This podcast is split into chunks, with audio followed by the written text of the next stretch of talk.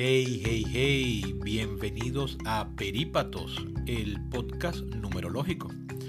Esto lo digo porque hoy retomo el análisis de la contienda por la Casa Blanca, haciendo un fuerte énfasis en los modelos matemáticos y la confiabilidad de dichos modelos, al tiempo que haré una fe de ratas al capítulo anterior. Sin más preámbulos, empiezo.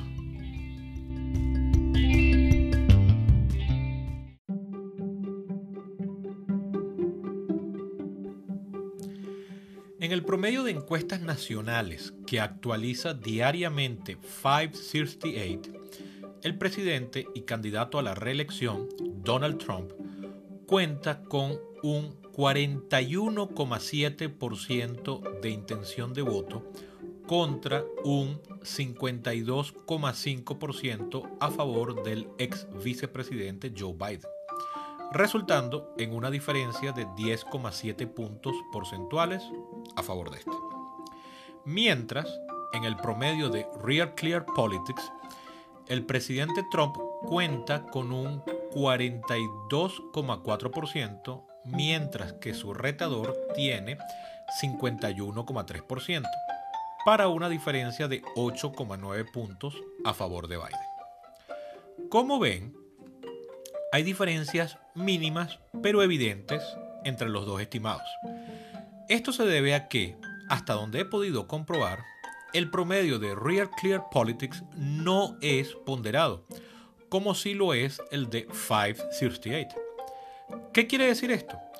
Que los primeros incluyen en su cálculo todo tipo de encuestas sin importar su metodología, la fama del organismo que la realizó o sus inclinaciones partidistas. En cambio, la gente de Nate Silver, al igual que el equipo de Electoral Vote, las clasifican de acuerdo a varios criterios, con algunas encuestas valiendo más que otras en la fórmula. Dado que el promedio de Real Clear Politics, por no discriminar, tiende a ser más conservador, aprovecharé para hacer las siguientes observaciones. El registro de dicha página empieza el 1 de septiembre de 2019. Y cuando uno recorre las curvas desde esa fecha y hasta hoy, ve con claridad que aun cuando Biden no era sino un candidato más entre 23 demócratas compitiendo en las primarias, y no había estallado la pandemia, la intención de voto pro-Trump nunca estuvo por encima de la de Biden. En su mejor momento, que fue en febrero, Trump promediaba 45%. Y en el momento en el que estuvieron más cerca, que fue en enero, la diferencia todavía era de 4% a favor de Biden. Es decir, Trump nunca ha tenido ventaja sobre Biden, ni siquiera cuando no habían empezado las primarias azules.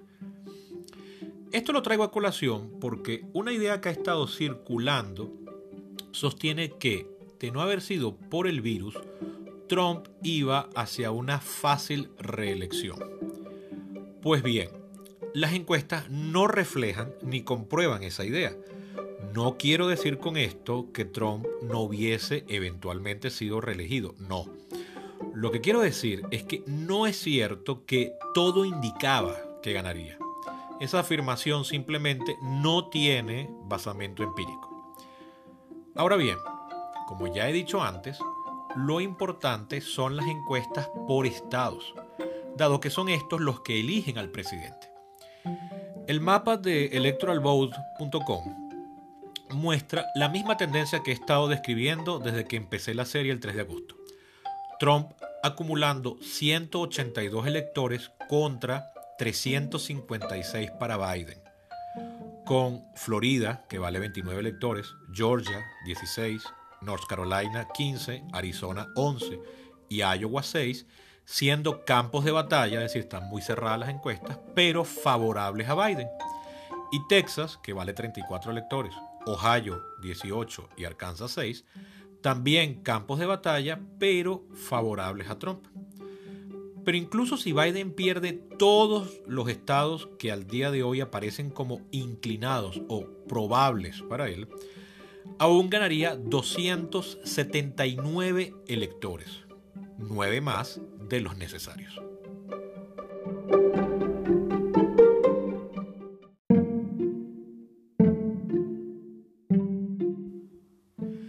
A estas alturas, es probable que varios de ustedes quieran preguntarme, Sebastián, ¿pero qué tan confiables son esas encuestas? Total, ya se equivocaron hace cuatro años.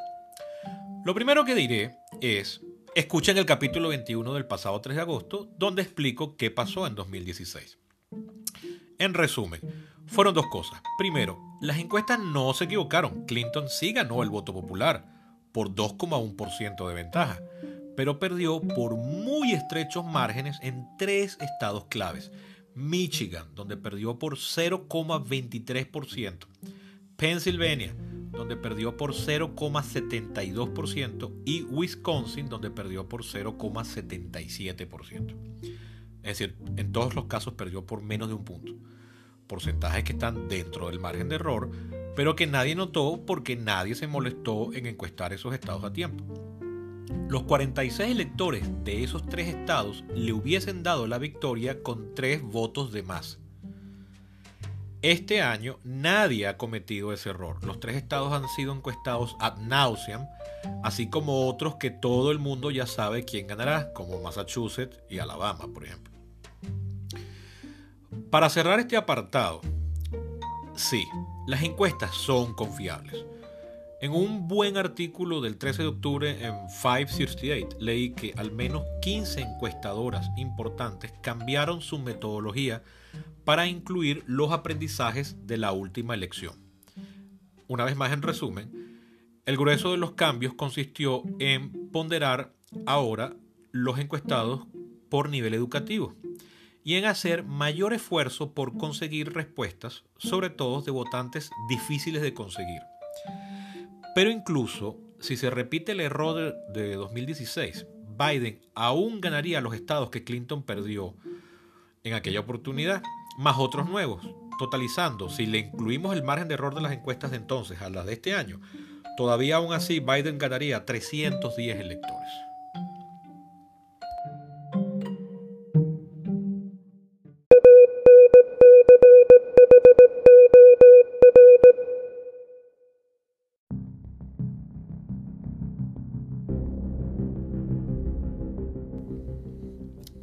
Como tema de esta semana, quiero hablar del voto temprano y sus problemas. Miren, eh, para hoy, lunes 19 de octubre, y de acuerdo a los cálculos del profesor Michael McDonald de la Universidad de Florida, ya han votado 28 millones de personas. El voto temprano se puede hacer por dos vías, dependiendo del estado. La primera es yendo físicamente a un centro de votación temprano, que a su vez puede ser en un sitio fijo o uno itinerante. La segunda opción es votando por absentee ballot, es decir, por boleta de ausente, las cuales deben ser pedidas previamente por los votantes a quienes se las mandan por correo.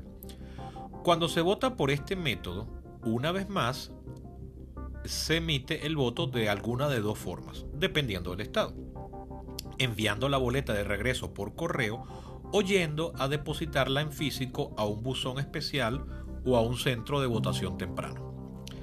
De esos 28 millones de personas que ya han votado, de acuerdo al mismo profesor McDonald, 3,1 millones han sido votantes registrados como republicanos, 6,6 millones como demócratas y 12,4 millones como independientes. Los casi 6 millones restantes que completan la cifra han votado en persona.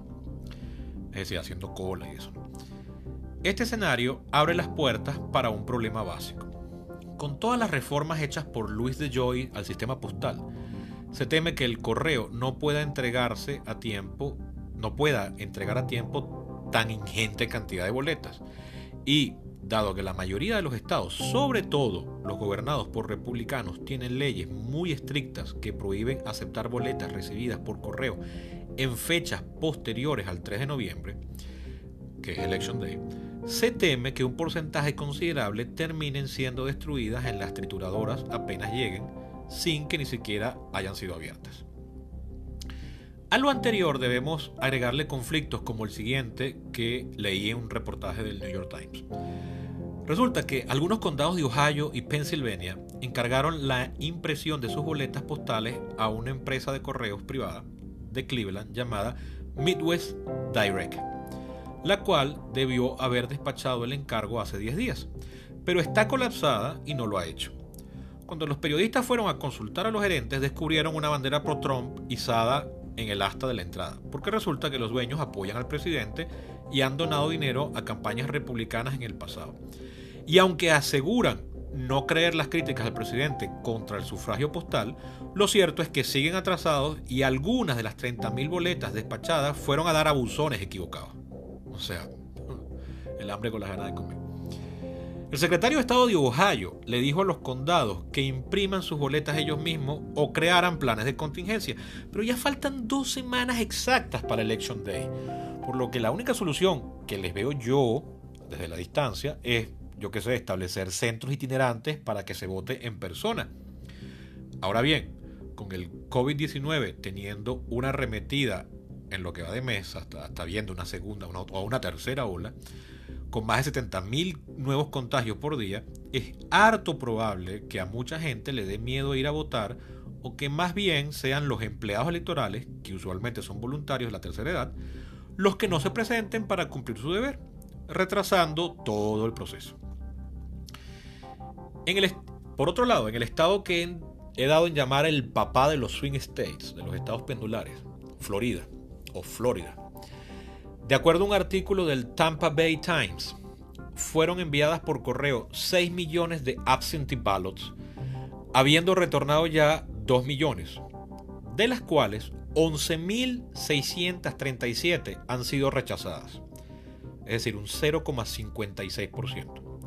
El motivo más común es problemas con la firma, ya sea porque al votante se le olvidó firmar el sobre o porque la firma no concuerda con la que yace en el registro del condado.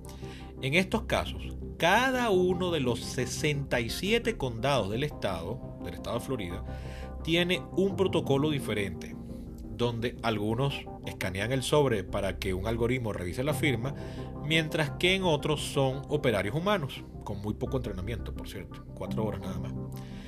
En algunos condados llaman por teléfono al votante, mientras que en otros le mandan una carta para avisarle que hay un problema con su firma y que vaya a corregirla. Y así.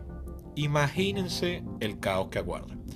Si todo este escenario les suena familiar es porque vivían allá en el año 2000 o vieron la película de 2008 que les recomendé en el capítulo 27, Recount, de Jay Roach. Si no la han visto, ¿qué esperan? Está disponible worldwide en HBO.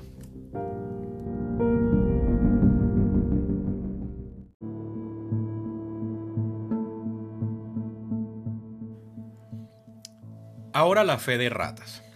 Los que escucharon el capítulo anterior recordarán que justo cuando yo estaba preparándolo, me quedé sin luz por 6 horas exactas. Bueno, el número de horas no lo sabía, pero se los cuento ahorita por lo que debí grabar el episodio sin un guion y con los datos de memoria, lo cual por supuesto me indujo a una tasa de errores mayor de la que me gusta tolerar. Así que en este capítulo haré un inciso para corregir las imprecisiones que tuve cuando hablé del Senado, de la elección al Senado. Como dije entonces, este año toca renovar 35 curules y agrego que de ese total 12 están ocupados por demócratas y 23 por republicanos. Electoral Vote tiene un muy buen resumen de la contienda, sobre el que voy a basar ahora mi análisis.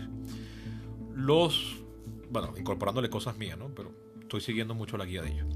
Los dos escaños demócratas son, en orden alfabético, Alabama, Delaware, Illinois, Massachusetts, Michigan, Minnesota, New Hampshire, New Jersey, New Mexico, Oregon, Rhode Island y Virginia. Donde todos menos uno, Alabama, un estado profundamente republicano, están completamente a salvo, con ventajas, en algunos casos, de hasta 20 puntos. Podría agregar que en Michigan las encuestas han fluctuado un poco para darle alguna posibilidad al retador republicano, quien es buen candidato y ha dado la pelea en el pasado. Pero dado lo azul que es ese estado, las probabilidades están a favor del incumbente demócrata. En el otro bando, los 23 curules que defienden los republicanos son, una vez más en orden alfabético, Alaska, Arizona, Arkansas, Colorado, Georgia, Georgia por dos, porque son los dos curules, Idaho, Iowa, Kansas, Kentucky, Louisiana, Maine, Mississippi, Montana, Nebraska, North Carolina, Oklahoma, South Carolina, South Dakota, Tennessee, Texas, West Virginia y Wyoming. Perdonen mi mala pronunciación. Varios de esos estados están seguros porque son estados sólidamente rojos.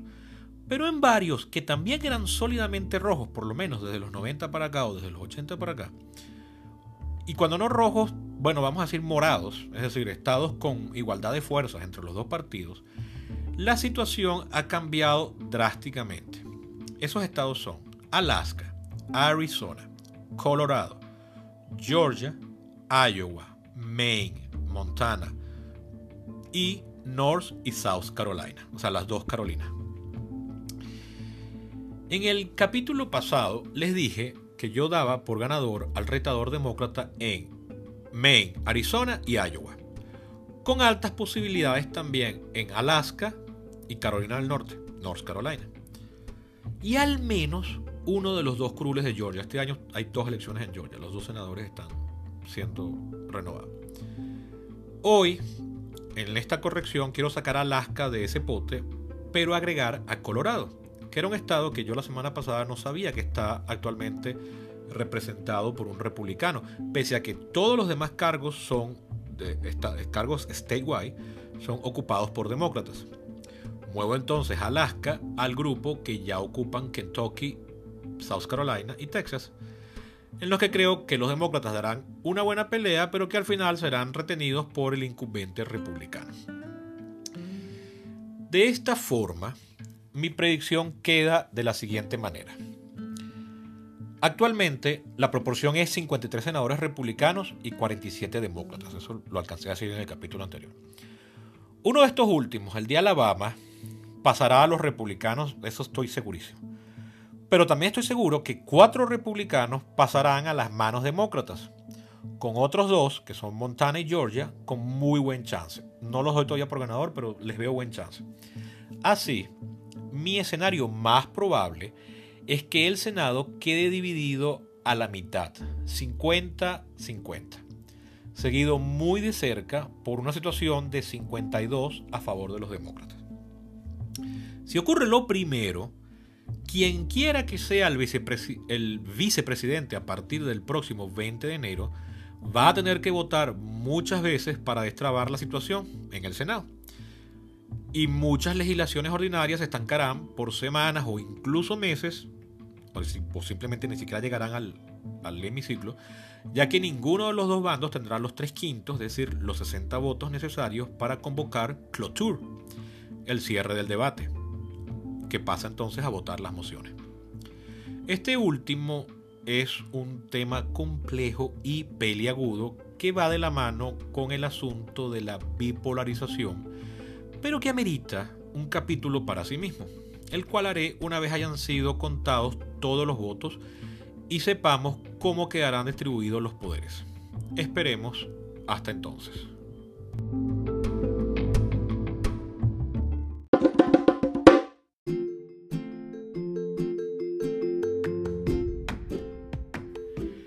Esto ha sido todo por hoy.